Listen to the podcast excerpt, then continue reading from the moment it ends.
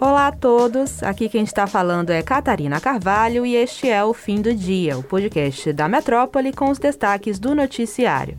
Está começando o episódio desta quarta-feira, 9 de março, e aqui comigo na apresentação está a Luciana Freire. Oi, Lu. Oi, Cat. Olá, pessoal. O nosso primeiro assunto hoje é a Covid-19. Nesta quarta, a Organização Mundial da Saúde informou que continua monitorando possíveis mutações da doença. A afirmação foi feita pela líder técnica de resposta à pandemia do órgão, Maria Van Kerkhove. Segundo ela, está no radar no momento a combinação entre as variantes Omicron e Delta, que foi detectada em alguns países. Pois é, mas ela explicou que essa variante continua em níveis baixos de transmissão. Só que com tantos países enfrentando desafios agora, infelizmente esse vírus tem e vai ter oportunidades de continuar se espalhando, foi o que disse Van Kerkhove. Portanto, fico alerta para todos nós aqui de que a pandemia ainda não acabou. E o papo agora é política.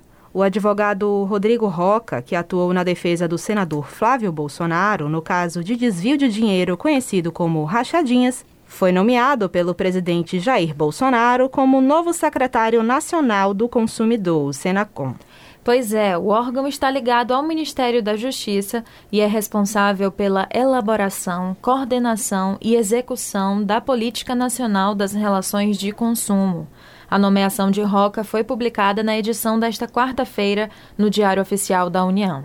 Roca deixou a causa do filho do presidente na semana passada e precisou se desvincular do escritório de advocacia do qual era sócio para estar apto a assumir o cargo. Segundo o jornal o Globo, a atuação do novo secretário na Senacom deve ser na linha de garantir o acesso aos bens de consumo sem exigência do comprovante de vacinação. Ele deve sustentar que o consumidor possui direitos fundamentais que não podem ser prejudicados por exigência de passaporte da vacina para o ingresso em restaurantes, supermercados e outros estabelecimentos. E para aproveitar o gancho, relembramos agora o caso das rachadinhas.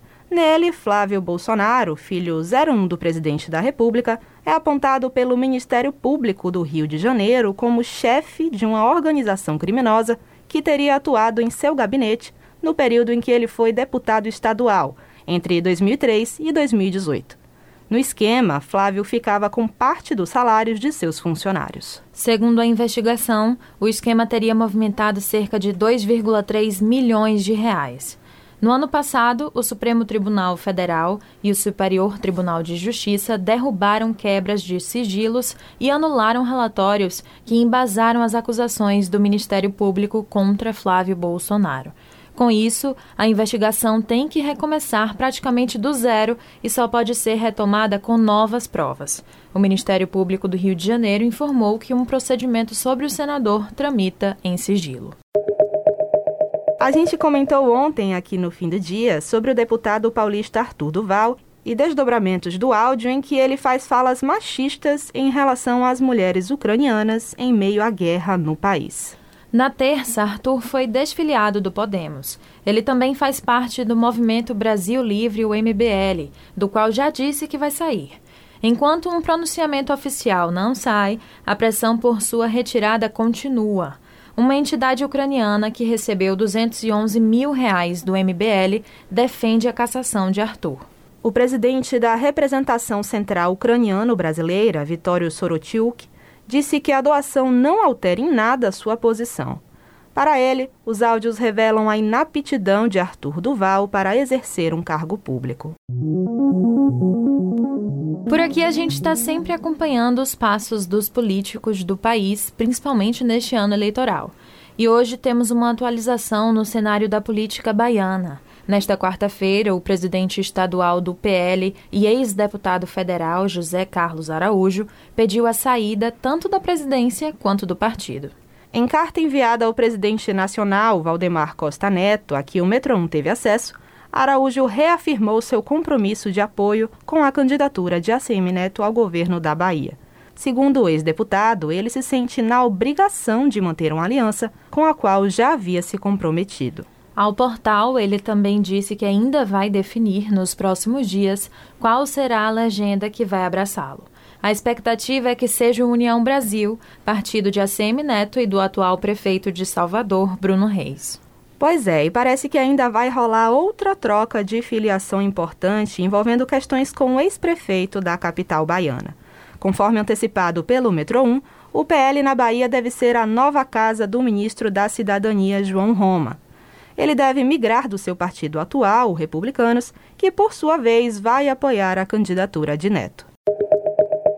Depois de o governador Rui Costa anunciar nas redes sociais que aumentaria o limite de público nos eventos, o decreto com a determinação foi publicado na edição desta quarta-feira do Diário Oficial da União.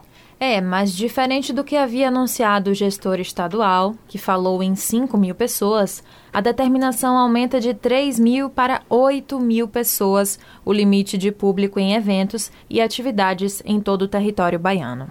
Exatamente. A medida fica vigente de hoje até o dia 18 deste mês e se aplica a cerimônias de casamento, eventos urbanos e rurais em lugares públicos ou privados, eventos exclusivamente científicos e profissionais, solenidades de formatura, feiras, passeatas, parques de diversões, teatros, cinemas, museus, entre outros. Os espaços culturais, cinemas e teatros poderão funcionar com a capacidade total, desde que respeitando o limite de público estabelecido. Já os estádios ficam autorizados a receber a lotação de até 50% da capacidade máxima, com controle de fluxos de entrada e de saída para evitar aglomerações. Os atos religiosos litúrgicos também poderão ocorrer com as mesmas orientações. A gente lembra aqui que, para todos os casos, a vacinação deve ser comprovada mediante a apresentação do documento fornecido no momento da imunização ou do certificado Covid, obtido através do aplicativo Conect SUS do Ministério da Saúde. Hoje, o cantor e compositor Caetano Veloso convocou os brasileiros a participarem do ato pela terra contra o pacote da destruição. A manifestação aconteceu nesta quarta-feira, às três horas da tarde, em frente ao Congresso Nacional, em Brasília. O chamado Pacote da Destruição se refere a um conjunto de projetos de lei que favorecem a grilagem de terras, a liberação de agrotóxicos, a anulação do licenciamento ambiental e o marco temporal de terras indígenas. Antes da mobilização, Caetano já tinha manifestado em suas redes sociais o desejo de reverter com o evento uma possível destruição ambiental. Segundo os organizadores, o ato foi uma ideia do próprio cantor. Ele e a esposa, Paula Lavini, convidaram artistas e organizações sociais para o protesto, que teve apoio do coletivo Mídia Ninja. Personalidades baianas como Daniela Mercury e Lázaro Ramos confirmaram presença no evento. Grandes nomes da MPB, como Nando Reis e seu Jorge, também bateram ponto no ato. Durante a audiência, Caetano cobrou do presidente do Senado, Rodrigo Pacheco, que a casa barre projetos que contrariam o direito de populações indígenas e povos tradicionais e colaboram para a destruição do meio ambiente. O músico baiano também entregou uma carta com uma lista de propostas condenáveis do ponto de vista socioambiental. Além do santamarense, um outro gigante da música também se fez presente de uma outra forma. No ato pela terra, Chico Buarque, de quem Pacheco é fã, ligou de surpresa para o parlamentar durante a manifestação. No telefonema, o artista cobrou o Senado e disse repudiar leis que atendem aos interesses do agronegócio em detrimento do meio ambiente e da saúde da população. O episódio de hoje fica por aqui, mas se você quer ter acesso a mais notícias, é só entrar no metron.com.br e se manter informado. Acompanhe a gente também pelas redes sociais, arroba grupo.metrópole lá no Instagram e arroba metrópole no Twitter. Lembrando que você pode ativar as notificações no Spotify para receber um alerta a cada nova edição do fim do dia.